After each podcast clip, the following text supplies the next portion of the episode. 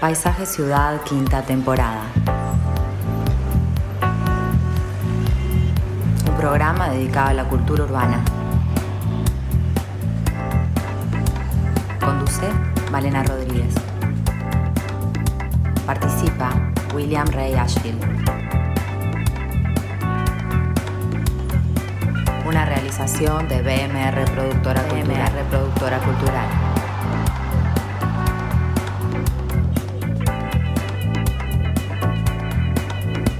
Radio Mundo. Muy buenas tardes, bienvenidos a Paisaje Ciudad. Paisaje Ciudad, que hoy va a estar veteado, veteado de campo. Vamos a estar hablando de cómo el campo también se mete de alguna manera en la ciudad. Y si pensamos en qué podemos, a dónde podemos ir con el pensamiento, bueno, podemos pensar en la Expo Prado, en la Asociación Rural, podemos pensar en la UAM, la Unidad Agroalimentaria Metropolitana, podemos pensar en Montevideo Rural, con sus barrios, con sus quintas, con sus actividades dentro de la casa que tienen mucho que ver con la actividad rural, un poquito, metidos en la ciudad. Podemos pensar también en, una, en, un, en un lugar como el Elías Regules, que justamente, eh, más allá de que es un predio muy grande, con, bueno, con mucho vínculo, también tiene el nombre de una persona que evoca la poesía gauchesca, esto, este movimiento iniciado a comienzos del siglo XIX, una literatura escrita por hombres de ciudad, pero que era destinada a circular en el medio rural. Bueno, hoy vamos a estar hablando de estas interacciones del campo y la ciudad, y para eso vamos a conversar con el doctor Carlos Salveragli, que es ex profesor titular grado 5 de Facultad de Medicina, miembro de la directiva de la Sociedad Criolla Elías Regules desde 1985 y ex presidente de la misma. También es productor rural. Vamos a estar también teniendo la palabra de Luis Curbelo, que es encargado de la coordinación de la Unidad Agroalimentaria Metropolitana. Y vamos a traer todos estos temas para reflexionar sobre cómo interactúa justamente eh, estos dos mundos. Pero antes que nada, le damos la bienvenida a Willy, ¿cómo andás? ¿Qué tal, Malena? ¿Cómo andás tú? Muy bien, y bueno, con intriga de cómo, por dónde vas a ir hoy con tu columna. Bueno, vamos a tratar, como siempre, que la columna esté conectada con el tema central de hoy, ¿no? Entonces vamos a hablar de la presencia del campo en la ciudad, presencia que yo diría no siempre percibimos de manera clara, pero hay momentos o hay espacios dentro de la ciudad que nos, nos llevan al campo de manera rápida y casi automática. Son pocos los eventos, a veces algo puntuales en el calendario, el calendario anual, que permiten sentir con fuerza la vida de campo, eh, con su producción y sus rutinas, sus aromas, y su gente, ¿no? Pero voy a partir de un suceso que me tocó vivir hace algunos años en Madrid, en España, en ocasión de una fiesta que le permitió, yo diría, al campo invadir la ciudad, eh, generando un verdadero impacto, por lo menos un impacto ante mis ojos, que vio caminar por calles muy céntricas, Estoy hablando de la Gran Vía o la calle Mayor, eh, la calle Alcalá, el Paseo de Recoletos. Vi pasear, eh, pasear allí a, miles de ovejas y cabras acompañadas de pastores que me recordaron eh, que aquellas vías de tráfico fueron en el pasado otra cosa. ¿Qué fueron? Bueno, fueron lo que los españoles llamaron cañadas reales es decir, espacios de pastorío, pero que tenían servidumbre de paso. Se trata, en realidad, de lo, de lo, que, de lo que estoy contando y de lo que vi en aquel momento, de la llamada fiesta de la transhumancia, que se celebra en España en el mes de octubre y que le permite a los productores atravesar un territorio muy amplio del país sin eludir incluso el propio centro de la capital. La transhumancia es un pastoreo en continuo movimiento, aprovechando espacios o zonas de productividad cambiante, ¿no? Es decir, si está mejor en la altura, se va a la altura, si está mejor en el valle, se va al valle. es algo en cierta medida diferente al nomadismo, porque el nomadismo lo que hace es siempre ir de un lado fijo a otro lado fijo y volver al, inicial, ¿no? Es decir, es un, nomadismo que siempre está acotado, si no va variando. Está organizado, digamos. Está organizado y es repetitivo. Mm.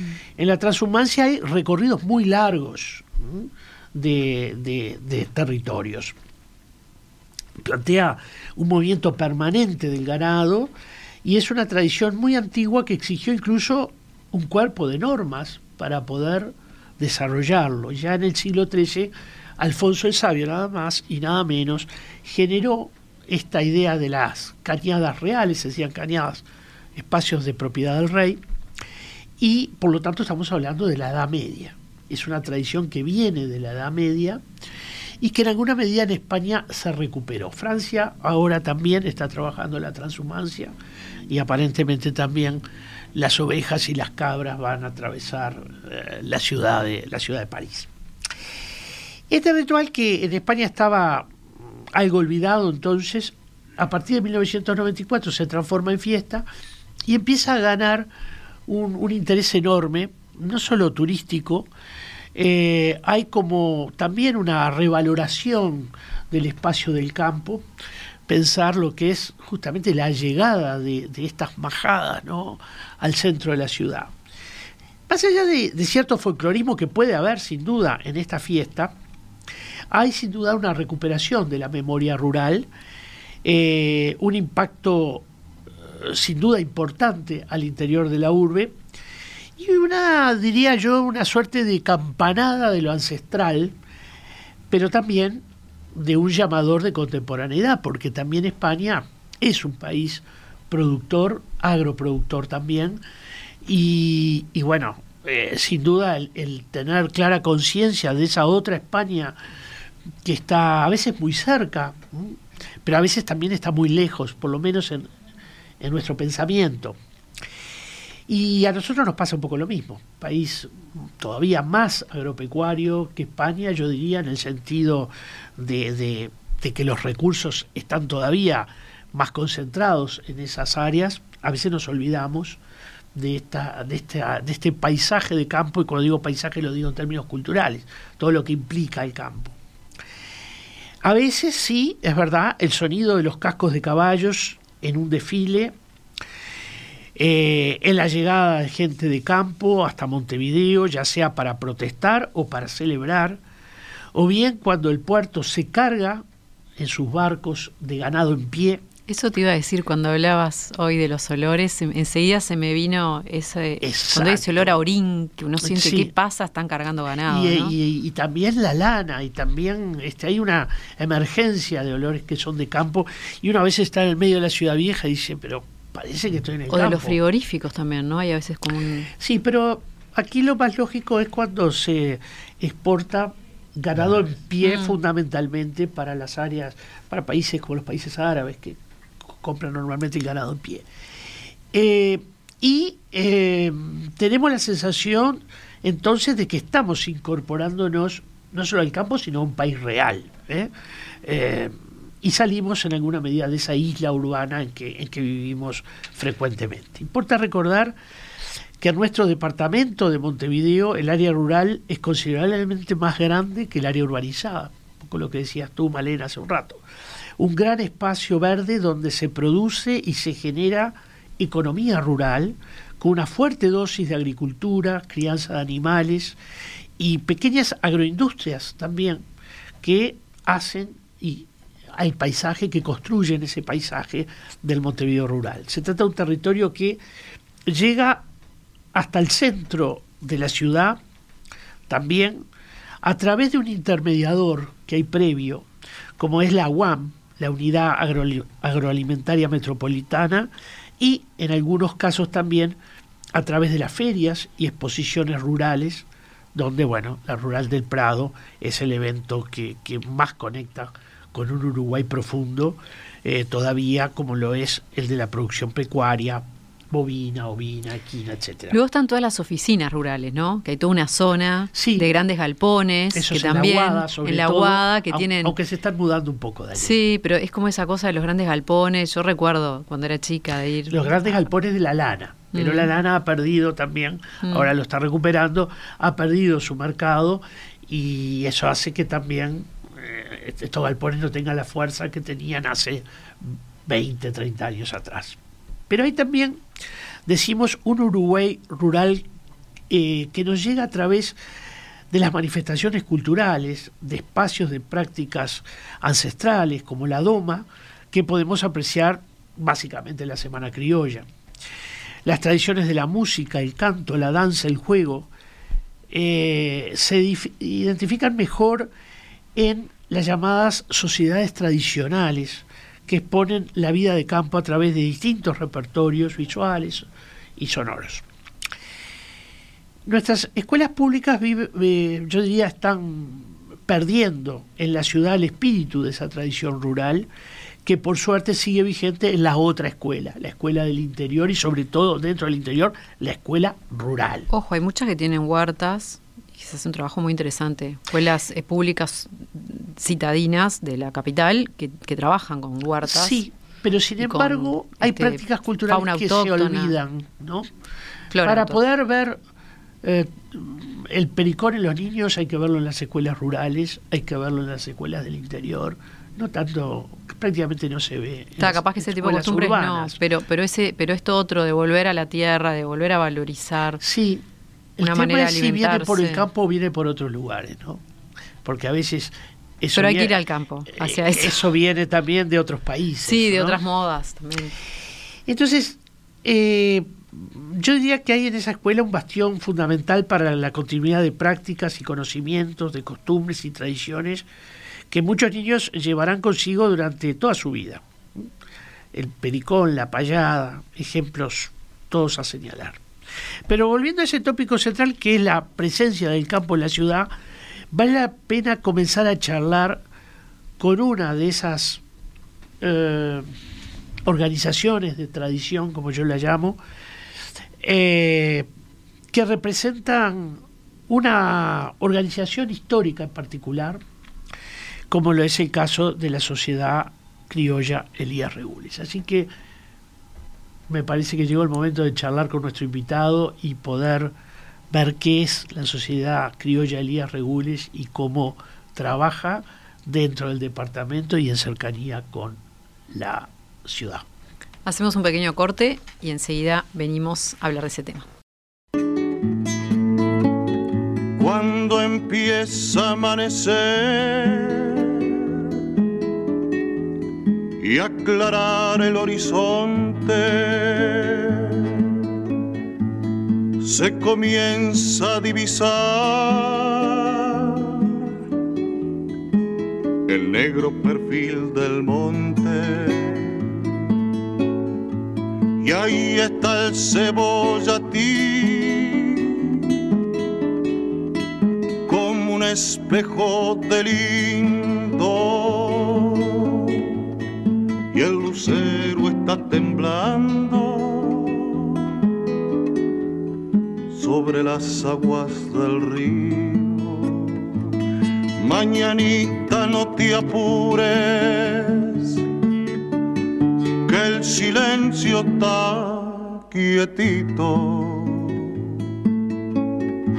y en la punta de los pastos.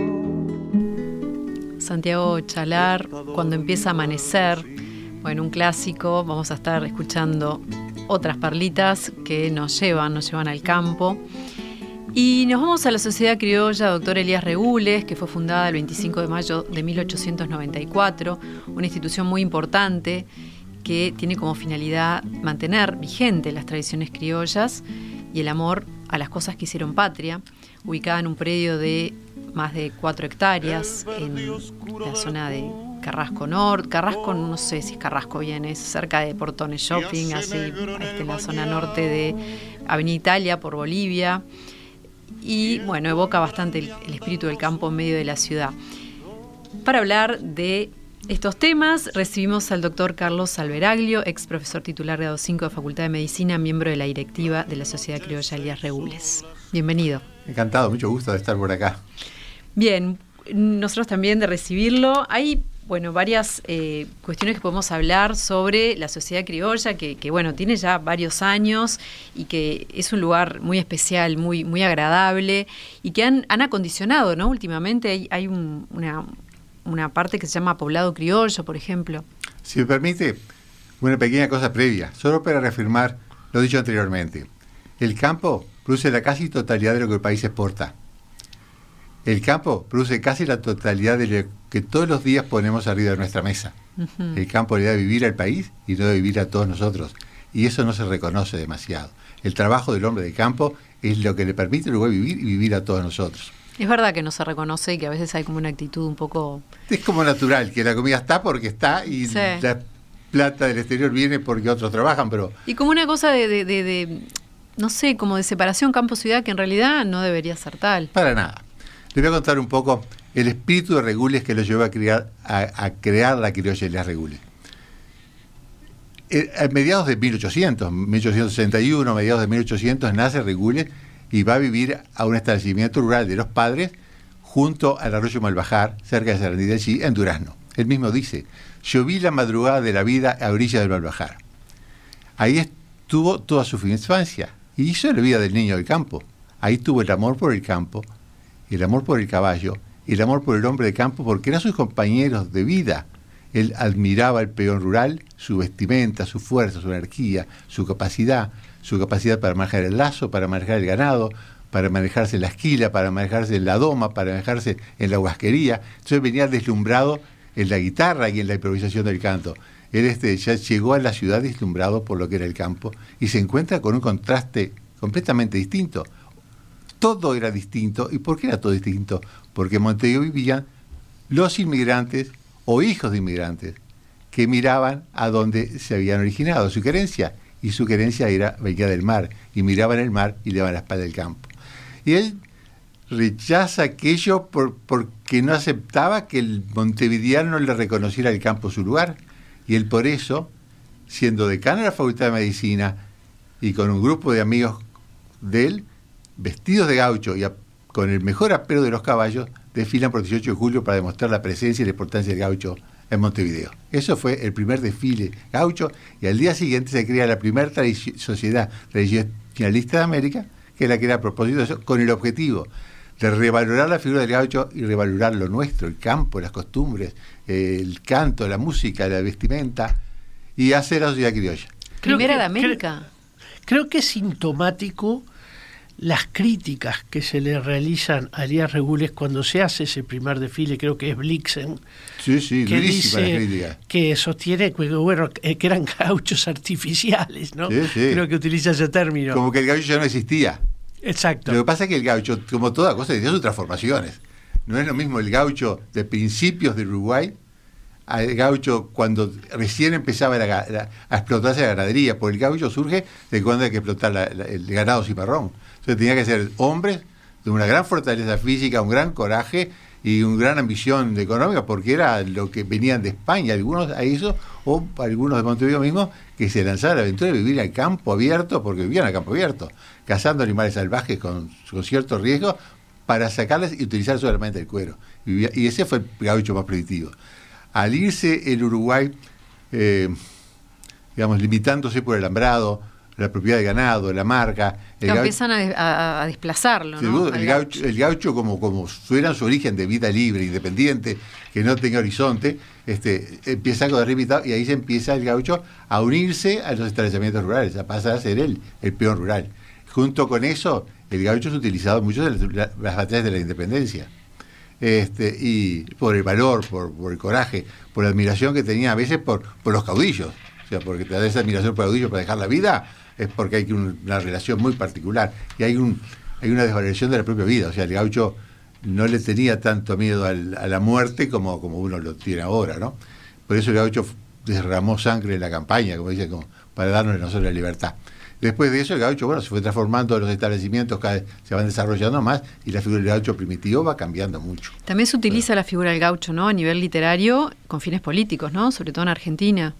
Y bueno, Como para, para poder ensalzar o mostrar ciertas cosas. O al revés, o para criticar como o, lo hace o para Sarmiento. criticar, claro. entonces este, Estoy pensando en el- Hernández, sobre todo, que escribe un poco contra Sarmiento, ¿no? Ahí está, sí. Ah, En los dos lados, bueno, en, to- en el mundo están los que defienden las tradiciones y los que van contra las tradiciones. No los que las quieren y que las desprecian. Es un poco en Pero el mismo eso. Hernández como que cambia también de, de- de opinión, ¿no? En su primera parte y su segunda parte de Martín Fierro. Bueno, que- eh, sí, es, es una vez de un gaucho muy particular, porque es un gaucho muy perseguido, Martín Fierro, Mm. muy castigado, y la vuelta no muestra los horrores de, de los gobiernos y de los y de los jefes de policía duros, y, y, bueno, la lucha contra el indio, bacana la tuvimos en, esa, Claro. en ese grado. Entonces se creó la primera sociedad criolla, eh, eh, bueno, en el año mm, 1994 creo que fue. Ahí tiene un, un predio en el Prado, con un galpón grande. 1894, ¿no? Sí, 25 de 1894. mayo, sí. en un Prado en el Prado, y a los 50 años de, de- de esa etapa, el Prado se había urbanizado muchísimo, se revalorizó muchísimo, se valorizaba muchísimo, mientras que Carrasco todavía estaba en el campo virgen, en los bañados, Claro, ahí estaba cerca de los portones de Mendizábal, ¿no? Era Sí, en sí, hacia zona- arriba. En aquella época, este, bueno, entonces era, era campo. Entonces se hace un trueque del, al municipio del predio del Prado por el predio allí. Y algunos de los socios de la ciudad criolla dijeron, acá se acaba la criolla, porque lo habían llegado a un lugar sin nada. Sin embargo, ahí, a los 50 años de creada la criolla, hacen los socios la primer casona, la primera construcción que simularía un casco de estancia en la ciudad. A los 50 años, la ciudad va a cumplir los 100 años, ahí estamos en la directiva, un grupo de, directivos, y había que hacer alguna obra que significara el centenario de la criolla. Y ahí al general de Nava se le ocurre hacer la reproducción de un plano de campaña, como cosa de, este, de llevar el, el campo a la ciudad y que la gente pudiese ver, valorar, comprender, disfrutar de los principios de nuestra patria. de bueno, y ahí se comenzó por hacer la pulpería, una pulpería de piedra que se trajo la piedra de acá abajo, fue la piedra de cuando se hizo el saneamiento de Montevideo acá abajo. Este, yo atendí al ingeniero de la obra y nos donó la piedra, piedra de explosión se llama. Se trajo dos pedreros de Tacuarembó, de la estancia de Barrios Tazanos, de una persona muy destacada, este, que eran vertical de peón, y nos ofreció para hacer el pero acá. Y ahí se hace la primera construcción. Y después de ahí se fueron construyendo el resto. Se fue construyendo la escuelita rural de, de barro, se trajo la estación de ferrocarril, se trajo el galpón, se trajo este, eh, se hizo un- una botica que como, como botica dice la gente hay un poco de todas cosas, pero la hizo una joven directora del, de Elías Regule, cuya abuela era química y tenía el diploma de química firmado por Elías Regule. Se trajo algunas cosas de, de su abuela y ahí se fue formando, formando la botica. Y ahí se hacen muchas, algunas actividades que nos gustan mucho. En una época hacíamos, por ejemplo, eh, competencias de pericón. Invitamos a varias escuelas a principios de año para que a fin de año hiciesen, fuesen los jóvenes los niños a ver el pericón. Eso se hizo algunos años. Después se cambió el pericón a bailes que a otros bailes criollos, porque todos los pericones eran poco largos. Este, bueno, después, en el año, no sé en qué fue, pero hace unos cuantos años, Juan Carlos López, un payador muy conocido, que se hace el mejor payador de acá, charlando con Manuel Rodríguez, un gran tradicionalista, este, le dice que venía de Buenos Aires donde se había hecho recientemente el Día Municipal de Payador. Me llamaron a mí para charlar. Yo le digo, municipal en Uruguay. Pues tiene que ser nacional, una figura nacional. Puede ser, no es municipal, el figura payador, al contrario. Este, y ahí surgió entre los tres, bueno, cuál es- y no sé si fue Manolo el que dijo, la fecha de eh, nacimiento de Bartolomé Hidalgo, el primer cantor repentista, es el 24 de agosto. Bárbaro. El día previo al 25 es una linda noche para festejar. eh, Para festejar. Este, redactamos un proyectito y con el tiempo eso estaba medio quieto. Cuando venía el centenario de la criolla y yo era compañero de clase de García Pintos, que era el secretario de la calle en aquel momento. Fui a hablar con Pablo, García Pintos, y digo, che, a, ver si me puedes mover esto. Y al poco tiempo, a través de la presidencia de la República, el doctor Lacalle Herrera sale al- el día del payador el 24 de agosto.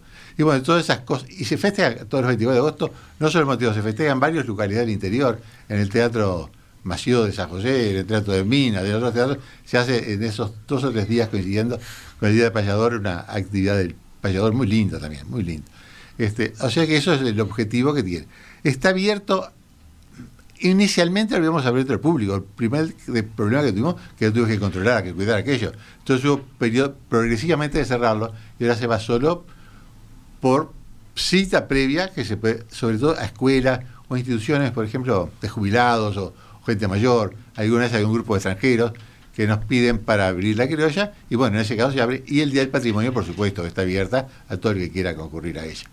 Este, así que con mucho gusto, si pueden pasar el teléfono, invitar a las escuelas, escuelas, las que quieran, escuelas teléfono públicas, es privadas. 2600-6466. Ese, ese es que dice la escuela tal, que quieren ir tantos niños a visitar allí y allí se les abre las puertas de todas estas cosas, la escuelita, la escuelita es muy linda porque tiene los bancos antiguos con el tintero entre los dos lugares, el, el bueno, están algunos juguetes de la época, el, ferrocarril tiene las cosas de antaño también. Es de Florida, eh, se trajo... la estación de, ferrocarril es para Durioste. El, bueno, no sé si vale la pena contar la anécdota, pero cuando se consigue la donación del ferrocarril, de una estación de ferrocarril... ¿Qué, ¿qué es lo que se trajo de la estación? ¿Eh? ¿Qué es lo que se trajo? Se trajo la estación entera. Ah. Sí, sí, se desarmó, se desmontó allá ¿Qué era de, ¿De qué material era? Bueno, fueron un grupo de gente, camiones y. Estructura de madera y, cuerpo de chapa. Mm. Ahí está. Entonces con eso se trajo todo. El piso, pues el piso también de tablón de madera, se trajo el mobiliario que tenía adentro. Y el problema era que uno quería traerla más cerca que pudiera porque era más fácil traerla a Montevideo. Pero o estaban canibalizadas, o estaban ocupadas, o, estaban derruidas. Hasta y, y, lo más curioso es para conseguir el galpón hubo que llegar a. Y eso, perdón, ¿no? Que abogado del diablo ¿Se puede andar moviendo algo patrimonial de un lado a otro? No se debería.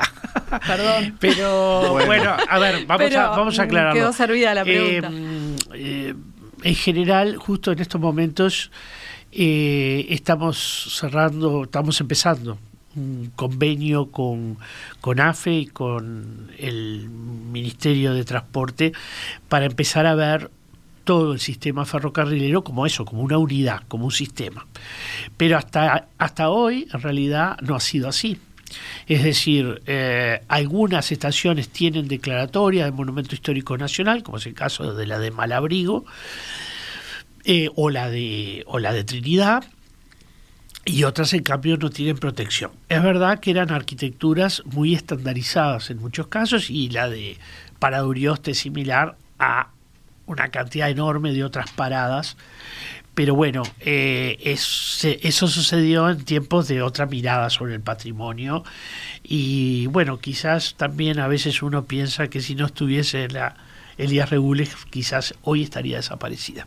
Sobre todo por algo que se me ocurrió también este, cuando comenzamos a hablar de todo esto, de, traer, de, poner la mirada del campo en la ciudad, también está bueno, y ya lo propongo como un programa próximo, de llevar eh, la ciudad al campo o pensar en organizaciones por ejemplo, los paisajes culturales, ¿no? Claro. Y ahí se revaloriza mucho lo local y es muy importante lo que hay para construir economía creativa, Este, vincular a todos los agentes, identidad y poder lograr una conjunción de territorio, economía, cultura. Empoderar y que eh, a la gente con el patrimonio, ¿no? Claro. Posiblemente, a ver, el caso de Paradurioste, si quizá en Paradurioste eh, hubiese preocupación, no se lo hubieran dejado salir.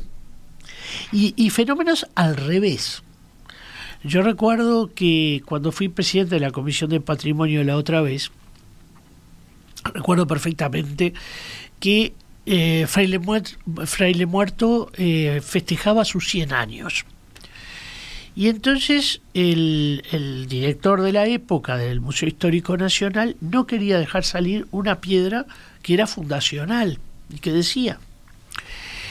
Y entonces, eh, bueno, yo me acuerdo que tuve una discusión con el director de la época, a quien yo apreciaba mucho, que era el profesor Mena Segarra, y le dije, no, tenemos que dejarlo salir y tenemos que llevarla a Fraile Muerto el día que cumple el centenario. Y yo no me olvidaré más, porque aquella piedra entró en una carreta y para la gente era impactante la llegada de esa piedra al lugar, eh, que si tendría bastante más sentido que volviera al lugar a estar en el almacén del Museo Histórico donde ni siquiera estaba expuesta. Es decir, eh, garantizando la conservación, ¿por qué no?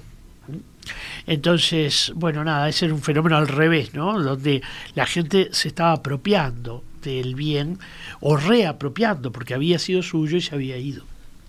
Bien. Le voy a transmitir una inquietud que a lo mejor puede tener algún andamiento. La idea nuestra es que todos los pueblos tienen eh, edificios característicos por algo, porque allí nació el médico, porque allí fue la primera familia, porque allí fue la primera panadería, porque allí se descubrió tal cosa. Entonces, en cada pueblo estudiar cuáles son los edificios o los lugares que valga la pena destacar y hacer pequeñas placas de, de, cerámica con la escritura. Aquí nació fulano de tal, en tal en tal año, fue el que, no sé tanto. Me parece que eso, y a su vez, de repente enumerarlos, y uno puede hacer el paseo recorrido por todas las cosas. Esa es una idea que tengo hace tiempo, y estoy por armarla al pueblo de San Antonio, que es un pueblo que, yo quiero mucho, y mucho, porque estoy muy estoy vinculado al pueblo. Este, y bueno, hay, en una esquina de la había, por ejemplo, una panadería, la primera panadería del pueblo, era una familia cuadro, que la amasadora eh, giraba con una noria de un caballo. Eh, o sea, a la panadería caballo una cosa que yo sé.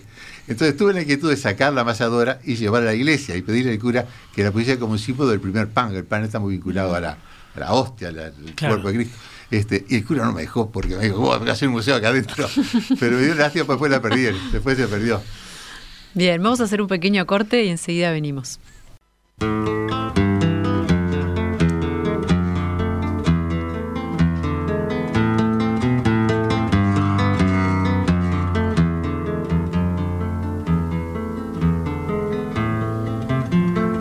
entre los pastos tirada como una prenda perdida, en el silencio escondida como caricia robada, completamente rodeada por el cardo y la flechilla, que como larga golilla van bajando la ladera, está una triste tapera descansando en la cuchilla.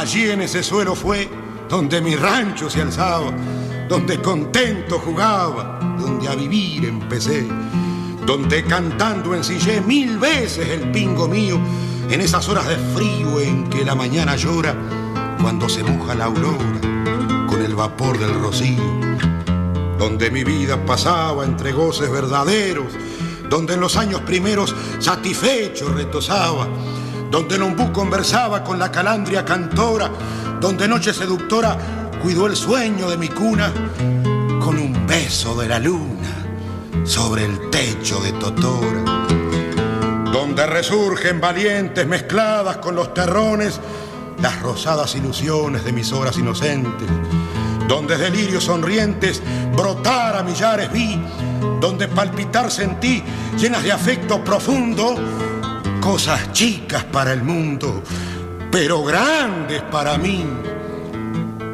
donde el aire perfumado está de risa escrito y donde en cada pastito hay un recuerdo Tapera que mi pasado con colores de amapola, entusiasmada en arbola, y que siempre que la miro, dejo sobre ella un suspiro para que no esté tan sola. Mi tapera de Mario Rufino García, por Mario Rufino García, porque en realidad es un texto de Elías Regules. Y estamos conversando con el doctor Carlos Salveraglio, que es miembro de la directiva de la Sociedad Criolla, Elías Regules. Qué, qué belleza estos versos, ¿no? Muy linda la historia, cómo surge el verso. Acá está la foto de cuando Regules, después de haber venido a Montevideo, pasó unos cuantos años, vuelve a sus pagos y le pide a un paisano que lo que acompañe a ver dónde él había nacido. Y se encuentra, que irá, entre los pastos tiradas como una prenda perdida. Ahí, ahí, es donde él vuelve de ahí y así escribe el verso en Montevideo recordando su tapera. Porque donde nació Regures era un rancho de terrón. El techo de es techo paja, por eso hace referencia a la luna sobre el techo de Y con los años eso este, había desaparecido. Y, y, bueno, eso de ahí surge ese verso, que por suerte es un verso muy repetido en las escuelas. A muchos chicos de escuela le hacen aprender de memoria el verso de Regules. Pasaron 10 años, médico y cabeza de, cabeza de casa, escribe él, vuelvo a la localidad por pocos días, anhelo visitar el sitio donde estuvo mi rancho y un paisano amigo me hace saber que nada ha quedado, que solo hay cardos. Es precioso también este texto, ¿no? Escrito por él.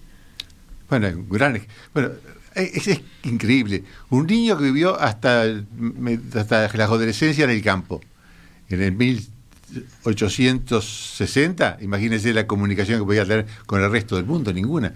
Llega a Montevideo, al poco tiempo quiere ingresar a la universidad. Para ingresar a la universidad había que dar un examen previo. El examen previo tenía que dar los cursos de la universidad, que no los daba, por aquel momento no era el orden que había ahora, y tenía que ir a profesores particulares. Y él ve el problema de los chicos pobres, que no podían prepararse para ingresar a la universidad, y en su casa forma un instituto para dar clase honoraria a los chicos pobres cuando tenía 14 años. Eso es impresionante. Qué divino. Y él, él después eh, tiene un vínculo este, con, el, con el campo eh, y la medicina, o sea, ¿hay un vínculo ahí o no? ¿Lleva de alguna manera...? Son los, son los sentimientos que muchas veces son conjuntos, pero no es tan Porque también es otro mundo, ¿no? Este, la medicina en el medio del campo, ¿qué pasa con eso? Bueno, la medicina rural para mí es la profesión más delicada de ejercer y bastante poca reconocida en la ciudad.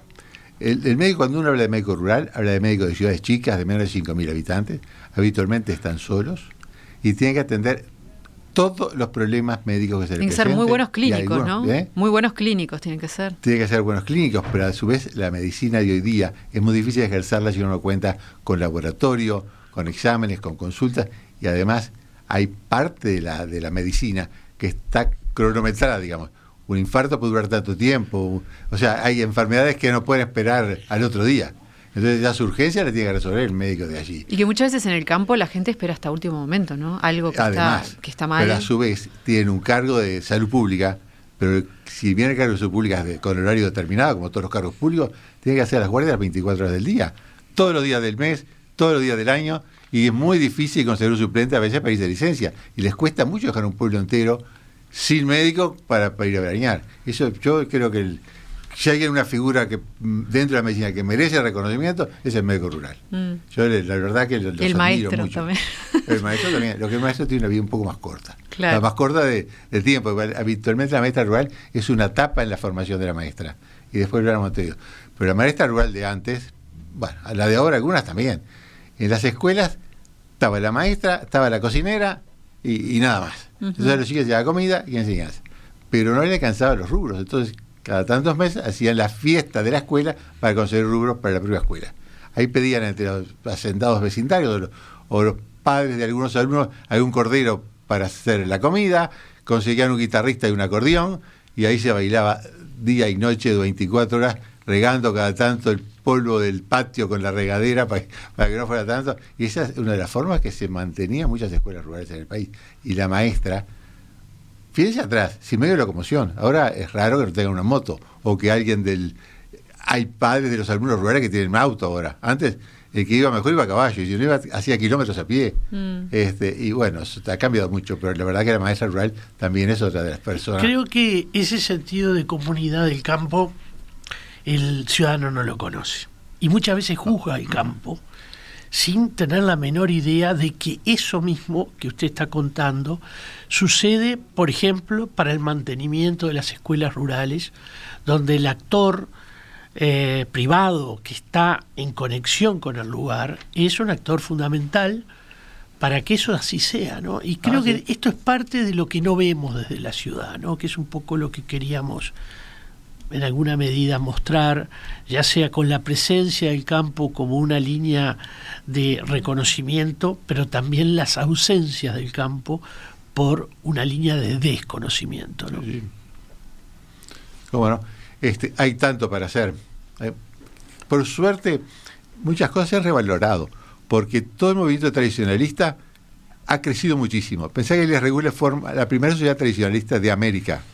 Hoy día hay cientos en Uruguay y miles en, el Patria Gaucha, que uno le llama parte de Brasil, Argentina, este, Paraguay. Hay miles de sociedades tradicionalistas y cada vez hay más fiestas tradicionalistas y hay muchos jóvenes que les gusta participar del desfile de la fiesta ese día, muchísimos. Hay muchos más jóvenes que se les gusta vestirse de gaucho. Aunque, y cuando yo a veces participo de alguna actividad tradicionalista acá hemos tenido con los que charlo, mucha gente no son del campo, de repente es bancario, de repente es constructor, de repente, este, no sé, ah, es curioso porque de repente es un chiquilín de, un, de zonas muy, muy modestas. Ah, yo vengo porque me gusta. Este, y eso que me gusta, están deseando poder juntar un peso para comprarse un caballito mejor o para comprarse un una pantalón gaucho o un sombrerito, este, porque las tradiciones como que hay gente que le nace. Mm. Yo este me acuerdo siempre que una fui a una reunión con un, un, un, este un argentino muy importante con la tradición y estaba vestido de gaucho. Y dice, la gente me pregunta por qué me he visto así, porque yo voy así a todos lados. Y yo a la gente digo, ¿saben por qué? Porque me gusta. Entonces, algo que nace porque me gusta y eso no tiene mucha explicación. Y mucho de la tradición viene así porque uno la siente y saber por qué. Sí, bueno, en noviembre se viene la fiesta del patrimonio y ahí se va a celebrar, eh, bueno, una declaración que ya se empieza a celebrar mañana porque es muy, pero muy fresquita, que es la de patrimonio inmaterial de la huasquería. Que esto, bueno, Willy, nos podés contar un poquito, es algo que, sí, es muy... En realidad ya el ministro firmó la condición de, de patrimonio inmaterial nacional, el caso de la huasquería.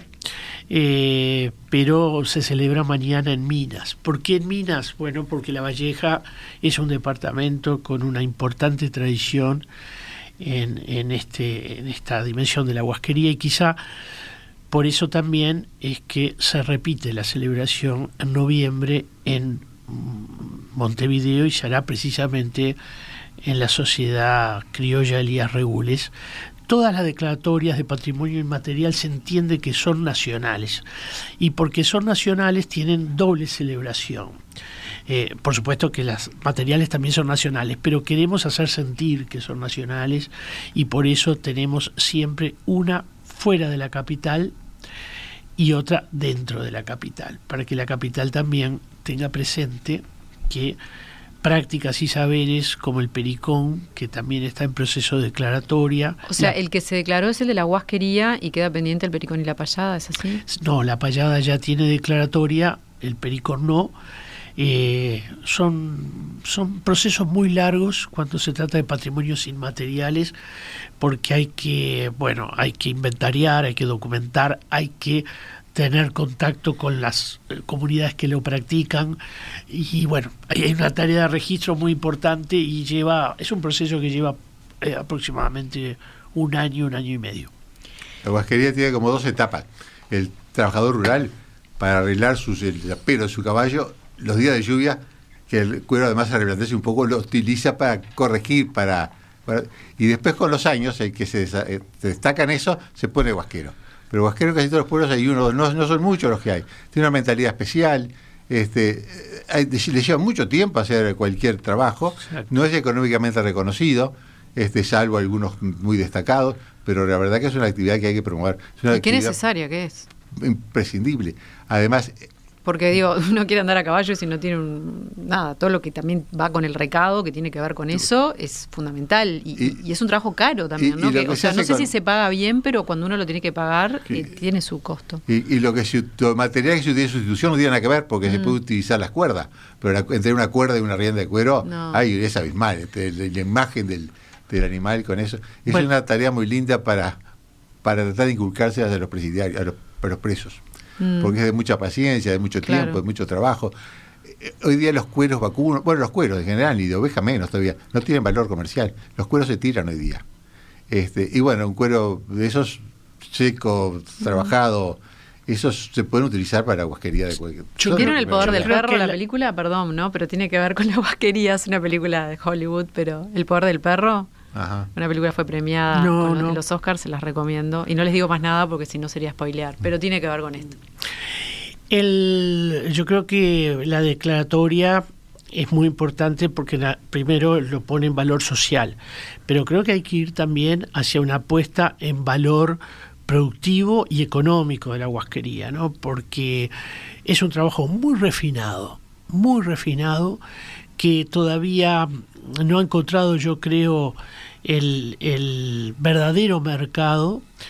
Y hay quizá un uso, mm, o mejor dicho, hay una producción de uso, pero hay también una producción de, de identificación artística, ¿no? Y, y eso me parece que es muy importante también tenerlo en cuenta y tenemos que ir hacia la calificación de esos saberes locales de la misma manera que Francia cataloga sus vidrios, sus bronces, bueno, nosotros tenemos que ir justamente hacia este trabajo de, de huasquería que, que es muy propio, ¿no? Eh, la música es otro patrimonio inmaterial y una, una también este miembro de la sociedad criolla fue Amalia La Vega, ¿es así? Sí, sí. Amalia La Vega para nosotros es la voz femenina más importante del Uruguay en, canto criollo, ¿no? Mm. Este, como todo, eh, las comunicaciones no son las de ahora, sino Amalia La Vega hubiese sido una, una mujer continental, hubiese desbordado mucho esto. Este, hay una reunión, unas fotos de la reunión de Amalia de la Vega, Atahualpa Yupán y Santiago Charén Elías Regules, en la que a ella le, reconocen como la voz de América. Una foto muy linda está. Este, anteriormente había más gente vinculada al canto, a la música, a la tradición, que integraban estas cosas. Rufino María García, unos miembros de la ciudad criolla, este, Estado Silvio Rodríguez Castillo, este, Atahualpa, bueno, Atahualpa Yupán que venía de visita pero este pero había mucha gente que estaba en, el tema de la música criolla que hoy bueno ahora está el payador el payador es por suerte sí dando criollos del tiempo no porque hay algunos payadores nuevos bastante bastante reconocidos en Tacuarembó con motivo de la fiesta de la patria gaucha o fue en los secundarios entonces el movimiento regionalista lo que apoyaba por el Ministerio de Cultura están haciendo la escuela del payador la escuela de la huasquería la escuela de la música este, tratando de formar jóvenes en cada una de estas disciplinas, porque el país lo necesita, digamos. La identidad del país es eso. Entonces me parece que no hay que perder la identidad del país. Hay un tema, este mate amargo de, Amalia La Vega, que canta ella, que en realidad es la letra de Tabaré Regules, ¿no? El hijo de Elías Un hijo de Regules también médico. Y bueno, hay familias que son, que tienen una, una línea de, la tradición, la medicina y, y la letra este, Santiago Chalar también, que lo hemos escuchado. Y bueno, el hijo de Santiago Chalar, que salió, el, salió el padre. Este, sí, sí, Amalia Vega fue espectacular. Después había, había hasta verso de Tacón y verso de Regule. O sea, mucho, mucho escritor de entonces, de Fernán Simpa Valdés. Este, mucha música, mucho Sí, yo creo que ahí está el, el, esa tradición literaria de los años 20, ¿no? que fue muy importante. Este, y ahí justamente el nombre de Fernán Silva Valdés, este, conectó muy bien con el pensamiento de Regules y, bueno, este, fue un tiempo, digamos, de mucha reflexión sobre, sobre lo local en el sentido rural, lo local en el campo, ¿no? Yo tuve la suerte de conocer dos personajes extraordinarios. Uno fue Wenceslao Varela. Wenceslao Varela, tropero, tropero es el que lleva a la tropa a una tarea muy, muy pero muy, masculina, digamos. De San José, ¿verdad? De San José escribía con una lucidez. Mm. Y el otro fue este. ¿Cómo se llama? El otro también de San José, que empezó de, de Canelones, se fue a vivir a San José, era enfermero. El, Soria, Abel Soria, también el otro personaje impresionantemente culto. Este, y con una facilidad de llevar a una frase, un concepto profundo, ¿no? Eso, la verdad que Abel Soria era un espectáculo también, oír hablar a él, un pierre, el, payador un pierre, el payador un pierre fue extraordinario. Yo este, nunca había nadie que pudiese hablar tanto rato en, verso, digamos, ¿no? Porque él hablaba en verso, espectacular. Bueno, nos quedaron muchas cosas que no pudimos hablar porque la verdad que dio para mucho, es muy interesante. Nos vamos a ir con Amalia La Vega, con Mate Amargo, justamente. Muchísimas gracias. Por favor, un placer para mí. Y nos reencontramos acá el próximo jueves con más Paisaje Ciudad. Que pasen muy bien. ¡Viva la radio!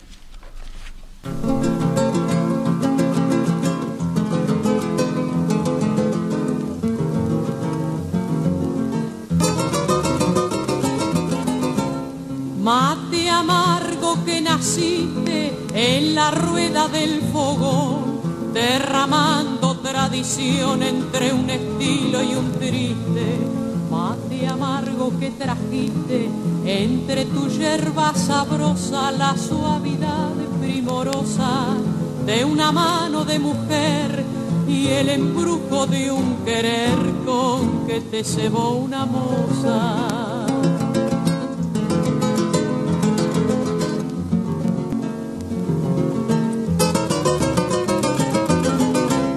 Sos el amigo sincero con quien a solas prociando pasas las horas rodando como un galope ligero.